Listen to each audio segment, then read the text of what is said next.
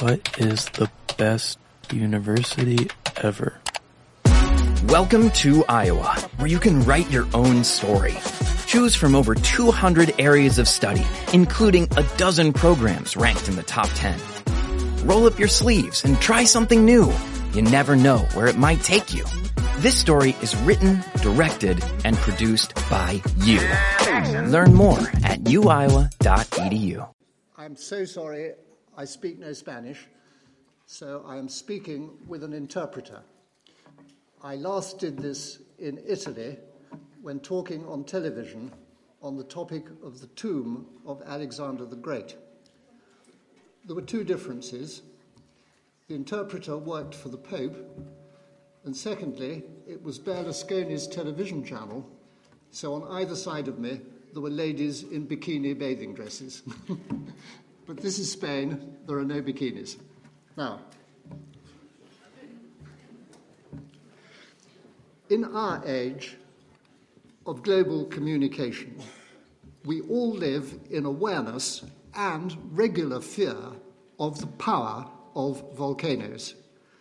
For two weeks now, tragically, in Indonesia, Mount Merapi has been stunning us all and scorching the nearby people, their houses, farms, and animals. By contrast, in the classical age of the 5th century BC, very few Greeks ever saw a volcano. There was no ancient Greek word for a volcano. Nowadays, our filmmakers, television producers, even novelists like to imagine that whole eras of the ancient world ended in a sudden volcanic explosion. In antiquity, see El Mundo Classico by me, they did not cause the downfall of Athens or Sparta, Macedon, or even Rome. Nowadays, we use volcanoes in our language as an image of anger or erotic passion. People have volcanic rages, or in D.H. Lawrence's famous Lady Chatterley's Lover, ladies respond, I quote Lawrence, like a volcano, as if white hot lava is coursing through her blood, while, of course, she is having sex with her employee, the gamekeeper in the woods. In antiquity, the metaphor is never used in that way. Now, long before Pericles and long before Socrates, in the middle of the second millennium BC, there had been a huge volcanic explosion which split a whole island out in the Aegean, ancient Thera, the modern Santorini. The experts still dispute whether this immense geological event is connected to the ending of one era of the palace civilizations we know and love on nearby Crete, the Middle Minoan era. Certainly, the volcanic lava continued to lie like a dark lake. It was, in fact, protecting the wondrous remains of an ancient civilization, I mark Santorini, of which even the Greeks of the classical age knew nothing. Santorini is not the model for Plato's lost city, Atlantis. And of course, we knew nothing too until the late 1960s, when the elderly Professor Marinatos' lifelong conviction that that civilization existed was proved right by his astonishing excavations. The volcano of 1500 BC had hidden a world of warriors, courtiers, sailors, and so much else from whom we have no words and of whom we have no idea except pictures. For instance, modern Santorini, you might not guess that it had exploded three times in antiquity. And then, wonderfully, the Lady of the Crocus Flowers, found and restored from frescoes. Nobody quite knows what she is doing. But I have been to Santorini especially for you two weeks ago, and I actually cried when I found the same crocus flowers growing on the island. That is what a volcano preserved and destroyed. Back in Greece itself, all the volcanoes in mainland Greece's landscape had long been extinct for many centuries. On the northeast coast of the island of Euboea, just off Athens and Attica, in the 9th and 8th century BC, the Greek residents lived and grew vines for their excellent wine on and below the slopes of Mount Oxylithi. Some of them, I believe, here are their ladies in their latest fashions of the 8th century BC with their tight waists, holding garlands, dancing in honour of the gods. Some of the Euboeans, I believed, and others from big settlements on the island, were nonetheless to meet volcanoes and their effects in an unimagined new world. They are the forerunners of the conquistadors in this respect in South America. From the 10th to the 8th century BC, Euboean islanders were prominent in the Greeks' renewed contact, first with the Near East, and then, our main theme tonight, the West. In my book, Travelling Heroes, I explain for the first time how it was these Greeks who encountered, first of all, in the Near Eastern area of North Syria and South Turkey on the edge of the Mediterranean, the far eastern edge, the ancient Near Eastern stories of the battles of the gods in heaven on that great mountain where one day my ashes will be scattered in their memory, the battles of the storm gods and a snaky mountain, a, sna- a snaky monster. They heard how the gods had fought to retain their power, which was always in danger of challenge in the heavenly world. They went on and they visited, as I have, the very cave now blocked with a significant Christian church, where that snaky monster had once even extracted and hidden the muscles of the ancient storm god, whom the Greeks called Zeus. The storm god, the Greeks Zeus, had then beaten and defeated the monster, recovering his weaponry, beating him with thunderbolts and lightning across the world, battling this gigantic challenger to the order and reason of the universe until he was defeated. On the 15th of November on the BBC, you can see me in my big film, Greek Myths, if you're in England. But where, I asked, and surely the Euboeans wondered, had that monster gone to nowadays? The Euboeans also, from the Near East, travelled westwards by sea, and they duly found the answer. They are the first Greeks to settle on what is now Italian territory, and they settled on Ischia, the first point furthest. That is the little acropolis full of Greek pottery where the Euboeans came to live, and Italy is in the far right corner. Ischia is itself a totally volcanic island made of tufa particles, dark volcanic ash, and beneath it, large underground chambers, rather like an underground railway. And beneath it, the settlers heard, as I have, the rumble like some prehistoric train, but as if they thought a monster was buried there. Surely, they believed, it must be the very typhon, the snaky monster, of whom they had heard in the Near East. The Etruscan name of Ischia, Arima, matched exactly the old Hittite name for the cave in Syria, Arimata. He had lived in the cave, he had been battered all over the West, and he had been imprisoned by the storm god Zeus for the moment underneath the island on which they lived. And in due course, they explained more of the magical coastline opposite. Think of it. They're seeing the Bay of Naples with no tourists, no English, no Germans, the east coast of Sicily with nobody there. In this magnificent landscape, they settled their new settlements, their polis, over the next 50 years. Cumae, the first Greek settlement in Italy from 750 to 720, and then in Sicily, the modern names live on, Lentini, Catania, close to an extraordinary landscape. Behind Cumae, there smoked and smelt the famous Campi Flegrei, the Phlegrean fields, the burnt fields. A landscape still of craters, yellow tufa, a strong smell of sulphur, and of smoke. And in the distance, closing the view, they saw Mount Vesuvius.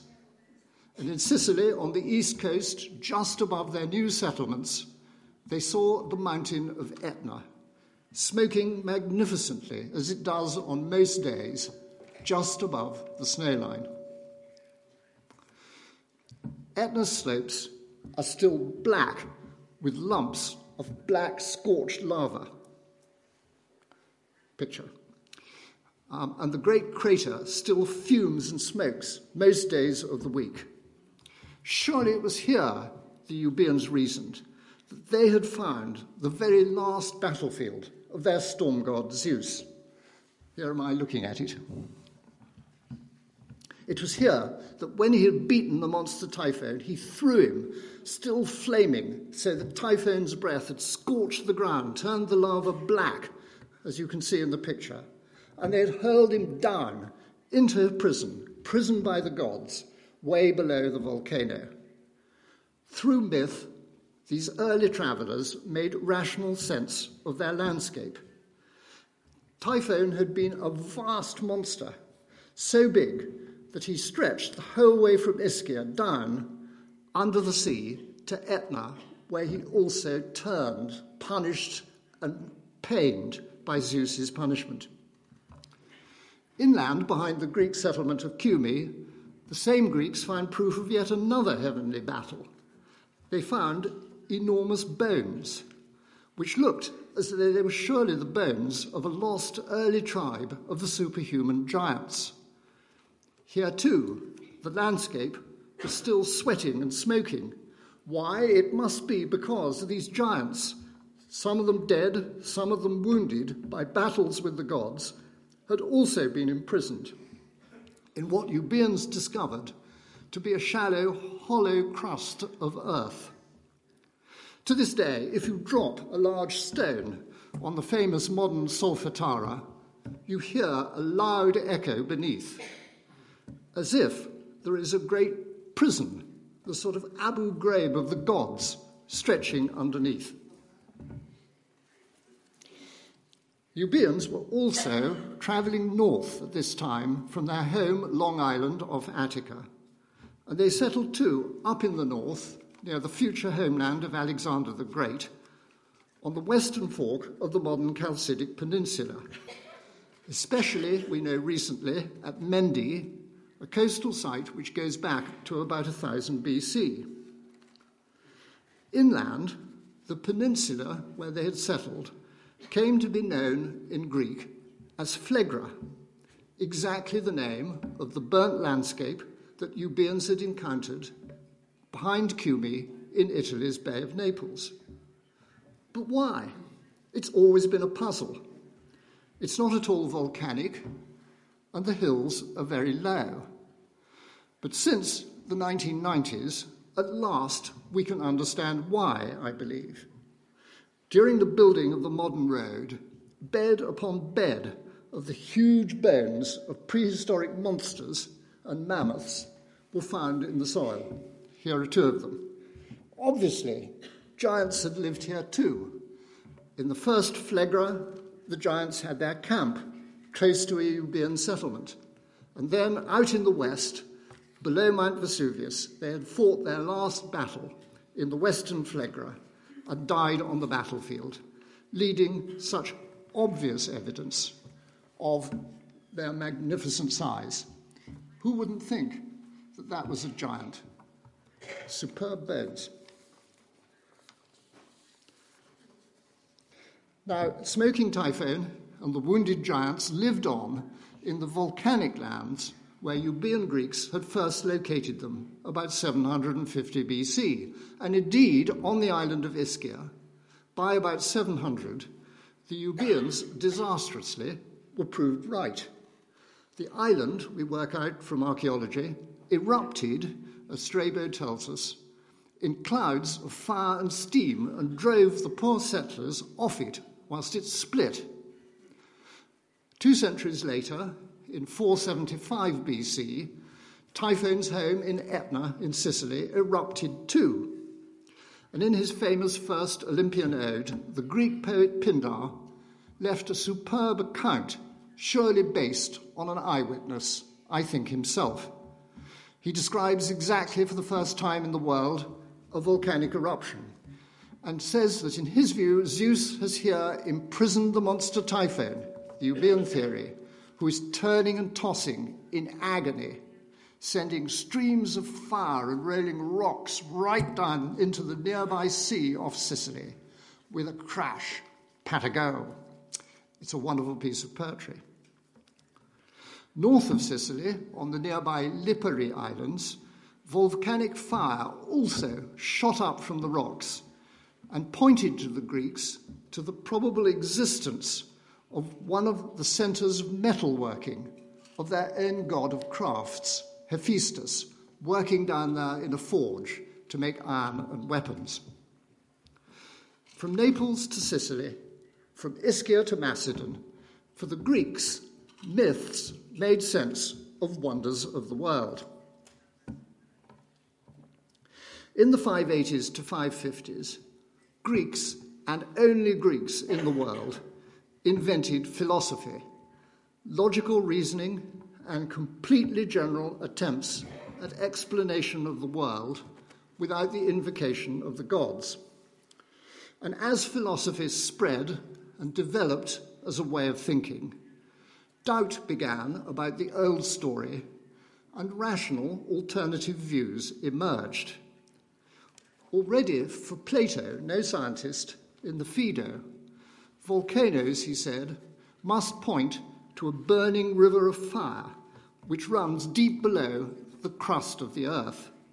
Typhon was becoming irrelevant for intelligent men. Most remarkably, Aristotle, who discussed everything, never discussed volcanoes. Perhaps he never saw them. But at his court in Macedon, King Philip, in a rare story, seems to have made a contribution. We're told by Seneca, on early authority, that King Philip sent men down into an ancient mine for metals, long abandoned, to find out what condition was and whether anything was left for future generations. They went down with a large supply of torches, I quote Seneca, and after a while, when they were exhausted, they saw a sight that made them tremble with fear. Huge rivers, vast reservoirs of still water, equal to the, uh, those above the ground, and yet not pressed down by the earth above them. They extended with a vast free space like a cave above them. Very striking. After Alexander's conquests, the Stoic philosophers and especially the wide ranging mind, I think, of Posidonius in the first century BC, took a thoughtful line about the inner contents of the earth that Philip and his explorations had revealed. He related it to the Stoic theory of a fiery cyclical ending of the history of the world.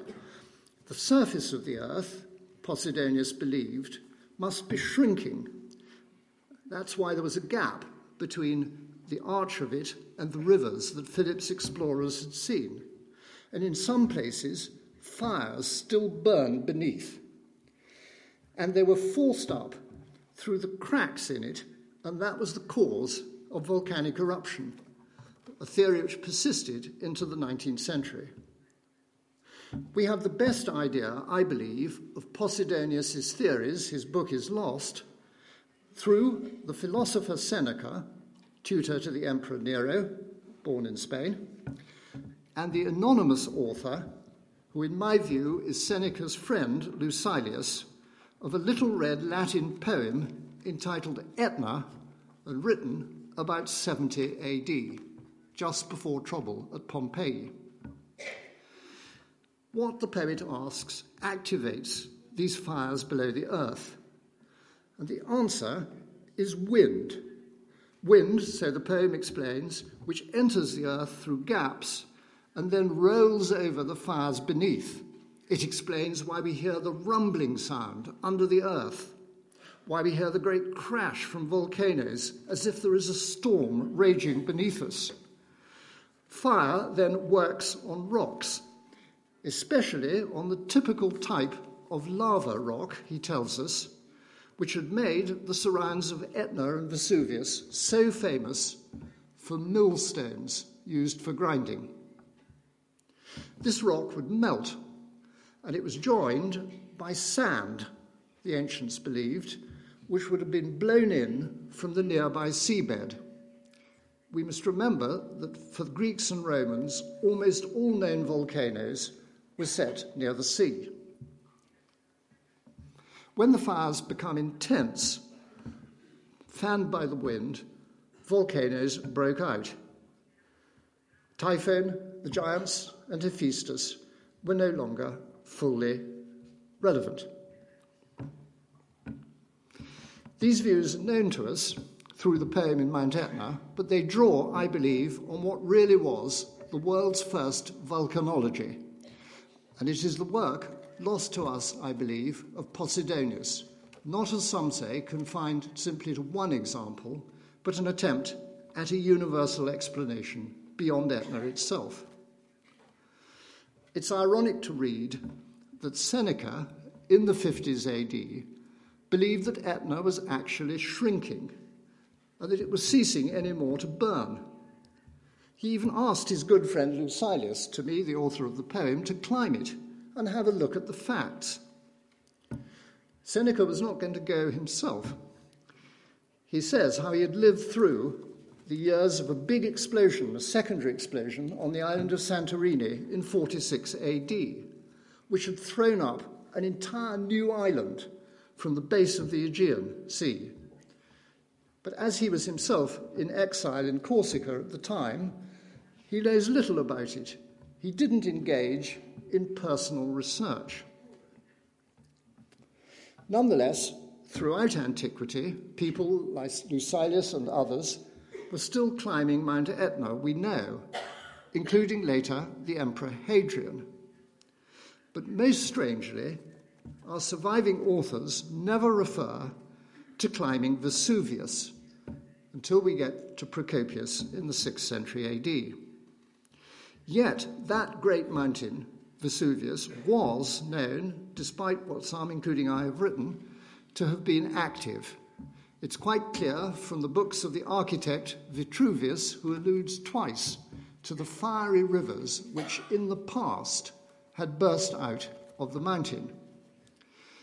That, of course, did not stop people settling, then as now, all over the lower slopes, believing it will never happen in our lifetime. Whole towns there used and exported the grey millstones, which are known to be volcanic. They must have known it, because the poet Etna knows it too. They didn't fear it, they didn't study the mountain. It's generally believed now that Vesuvius itself was probably still a volcano with only one crater, not the famous double cone we see now, which I believe split later after the major eruption we come onto in 79 AD. People lived with it, they took it for granted, a fact of the landscape. Until, that is, February 63, when the first earthquakes, we know now they were to be the first, badly shook the nearby town of Pompeii, which had been settled on the lower slopes for nearly 600 years, probably first by Etruscans, joined by Greeks, later by Samnites, and only from 70s BC onwards by Italian settlers.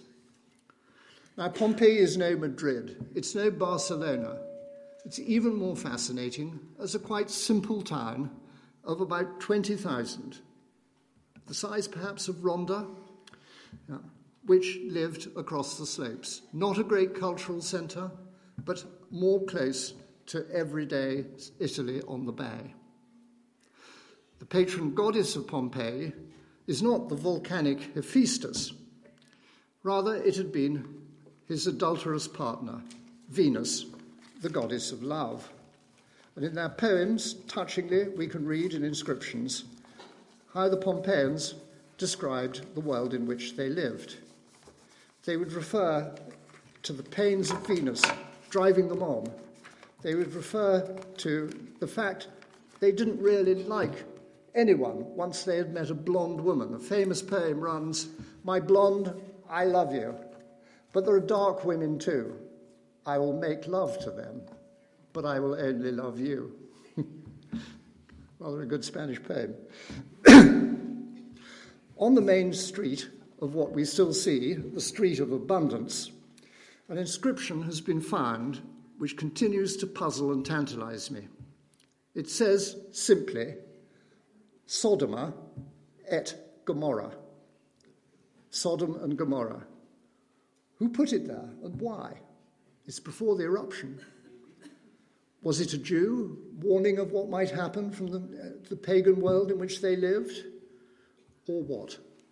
I will return to it. I have no answer. But on the 24th of August, 4th of August, 79 AD, the town, which to us is the scene of such fantastic paintings, the finds of silverware out in the gardens of the house owners, who would dine as we still do in hot countries, out in the evening under the stars, the place where, in a brilliant story, Freud imagined his fantasy lady, Gradiva, walking down the streets, was to discover quite a different reality. And only since the 1990s have we, through archaeology and professional geological study, got a changed and better idea of what was to be involved. On the morning of the 24th of August, Vesuvius, as we can work out from our main ancient source, the letter of the younger Pliny, describing wonderfully for the historian Tacitus the death of his uncle, the elder Pliny, vir eruditissimus, the most erudite of men, as indeed he was, a big cloud appeared in the sky, Pliny tells us, shaped like a pine tree just like one of the umbrella mushroom shaped pines that we still see in the ruins at Pompeii. And he takes us through um, a sequence of events on the day which we can follow a little more clearly nowadays with the help of our archaeological understanding. What we've come to realize is that on the morning of the 24th, there was an initial enormous explosion which threw up this dark cloud Pliny refers to to a height eventually of 30 kilometers into the sky. By comparison with the eruption of uh, the volcano on St. Helens and the heightened force which is implied by the fall of the, of the cloud's contents, archaeologists now claim that the impact and the force of the, of the explosion was 500 times greater than the force of the atom bomb dropped on Hiroshima. Out of the cloud, in the wind, at first, came the white pumice dust. This is the first hazard that will have hit Pompeii lying in the course of the wind. And the pumice seems to have come down at a rate, people calculate now, of about 20 centimetres an hour. And from lunchtime onwards, we enter the phase first described by Pliny, who tells us so touchingly that his researches had shown that the poor people in Pompeii, probably we'll see, believing in the giants and Typhon, were walking through the streets and running with pillows tied on their heads with pieces of cloth to shelter them as they went to shelter inside their houses as the weight of the pumice and the heat built up on the roofs of the houses, the buildings started to collapse. and people inside were clearly buried, as we can judge from skeletons found at considerable depth. Quite a few skeletons can be traced to this early phase, perhaps 350, but it is not the really fatal phase. And in response, surely many of the people of Pompeii panicked, tried to collect their precious belongings, the silverware, and the rest and began, as the darkness started to descend, to head towards the sea in order to escape. Now, Herculaneum, just up the coast and closer to the volcano, is to be luckier in one way, but not fully. It's less in the direct flight of the wind, but the pumice builds up briefly and more quickly to a greater depth. The older theory that Herculaneum was only destroyed by secondary Uh, waves of mud which came and fell off the sides of Mount Vesuvius is now rejected. The really dangerous moments come for both cities on the 25th of August, and they're caused after, in Pompeii, what must have been an interlude. Many of the books still haven't quite taken on the new findings. They depend on groups of skeletons analysed in the last 10 years round the area of the House of the Chaste Lovers, as it's called. And it seems that there is a second layer of light pebbles that fell not very densely after the first white pumice. And the belief is that at this point, the cloud has been intensified and is coming like a big pine tree out of the volcano and then the really dangerous phenomenon occurs what is known as pyroclastic flow.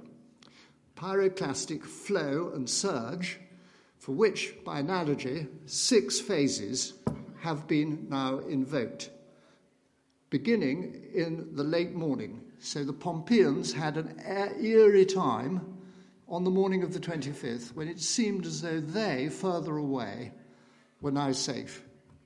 What a mistaken belief. Typhon hadn't finished his work and sent, first of all, a cloud of hot gas, which is believed to have travelled, from analogy, at about 200 kilometres an hour. They had no hope. Coming into the city, it will have swirled down all open spaces, straight down the streets, and followed by two more, and then the really deadly secondary surges, numbers four to six, which move more slowly and prove utterly, utterly deadly. In the 18th century, famously, by the Villa of Diomede, already the imprints of figures who had fallen dead into the first layer of pumice began to be found. The most famous being a lady whose breasts had left an imprint shaped exactly like a lady's breast in the debris uncovered by the late 18th century archaeologists. She lived on, in the image of her fascinated male authors, and she became indeed the subject of Théophile Gautier in his novel Arria Marcella, written in 1855, where the hero sets out to return to Pompeii to try to find the lady whose imprint has haunted his life. He never does. And nowadays, nor do we. Our imprint has long since vanished, though written up carefully at the time. Instead, we have the skeletons and the body shape left in the debris by the fallen uh, uh, figures. The most recently found skeletons show us how the hot gas really worked. It swept in at such speed it took with it the tiles and the stones off the buildings and, and the newly found skeletons in the right layer for it. One side of the bodies has just been sliced away as if they'd been hit by a knife going straight through them, and there are shattered tiles and um, heavy objects round them. The heat, the suffocation of the cloud that followed, this is what killed Pompeians most of all not, as was used to be believed even 20 years ago, the first deep shower of pumice, which was dangerous, but it was not nearly so lethal. What is really important is the change in understanding of the ruin of Herculaneum, Ercolano. It is not destroyed, as I've said, by those mud falls coming down from the sides of the mountain. It was believed until recently to have escaped quite lightly. The mud was a secondary disaster. But in fact, it's clearer and clearer that it was first covered in an even deeper layer of pumice, excavation at Herculaneum being much more difficult, up to 23 metres deep, often only 4 metres in Pompeii. And once again, it is the pyroclastic flow which hit it so fatally. And here, one of the mysteries of the site's archaeology is now better understood. Often, it was found that statues had been cut in half. The famous heads of Cornelius Balbus were lying 50 yards away from the statue base. The reason is not a mud flow, the same reason as hit Pompeii this fast moving cloud of gas. The lesson from a volcano at both places is if you think you have survived the first fall of pumice, get out as fast as you can. Typhon and the giants are only just beginning.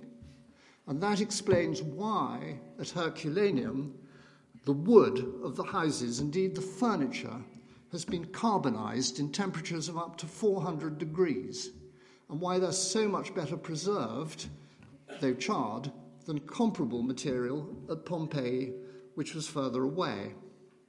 And also, it explains the existence of the famous rolls of papyrus, the carbonized rolls with ancient texts on them, for which I have such hopes, maybe in my lifetime, possibly in the younger ones here, in your lifetime. A return undertaken gradually beginning now to the Villa of the Papyri, where only the first rooms were excavated in the 1750s, might produce yet more scrolls from the rooms behind. All we have found is a philosophical library. Behind it, and we understand how to unroll them now, there might be some of the lost plays of Sophocles, Euripides, the memoirs of Alexander's historian. I may have lived in vain. Now, the sky in both places was black, black like the night.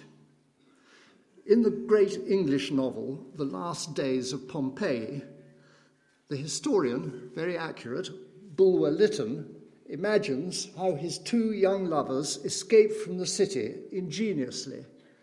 They find a slave who is blind, who knows how to feel his way round her way, round Pompeii, even though unable um, to see the light. The one person who can still work through the dark.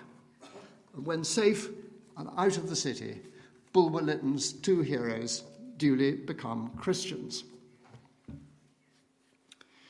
The tragedy amazed and no doubt appalled high Roman society, though Pompeii is by no means a grand place a small town down in an area of grand villas for the luxury Romans on the Bay of Naples.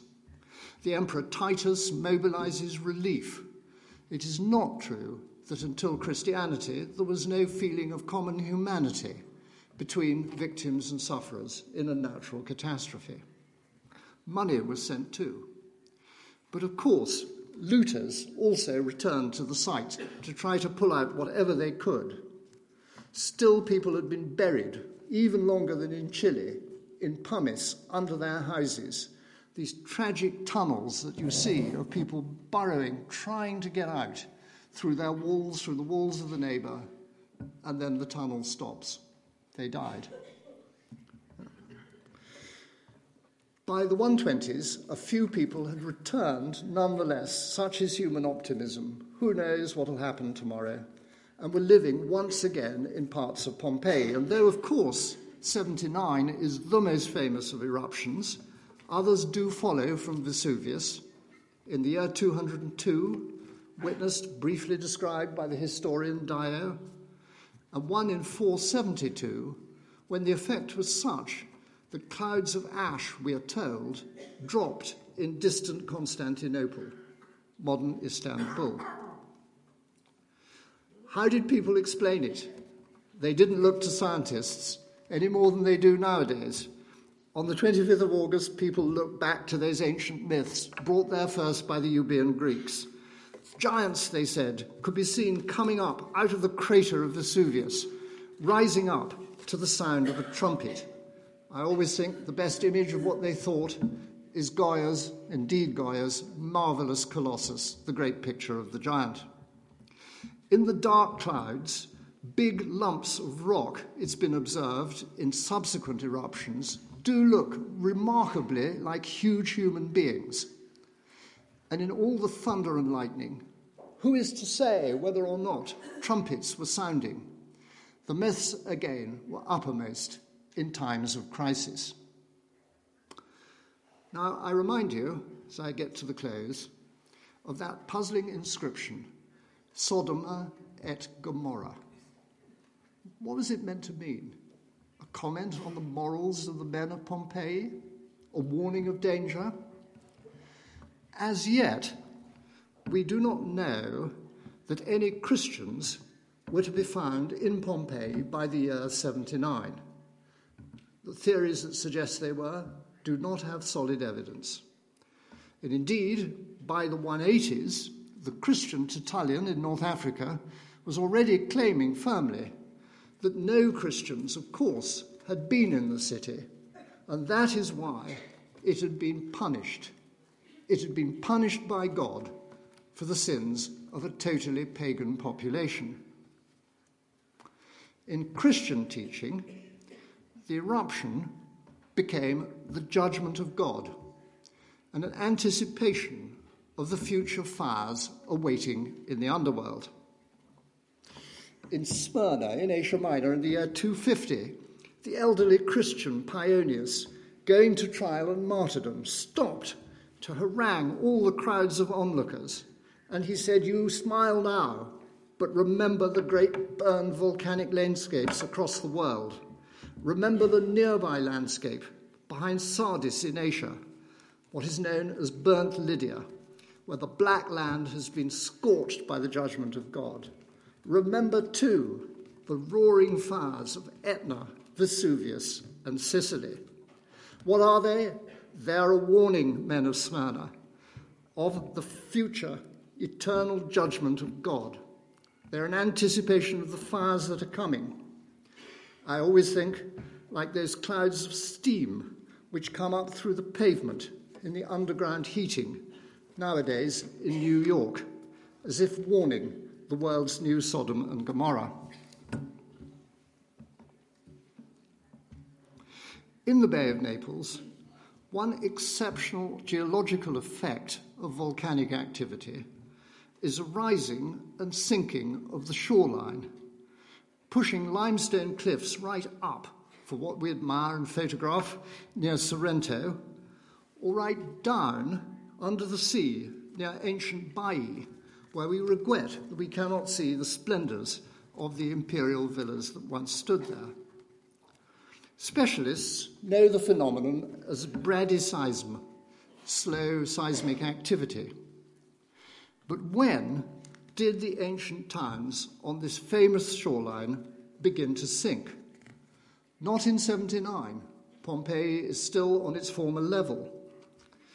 But I think certainly by the 8th century AD, as a rare and unusual Christian source, the fictitious Acts of Peter and Paul tell us.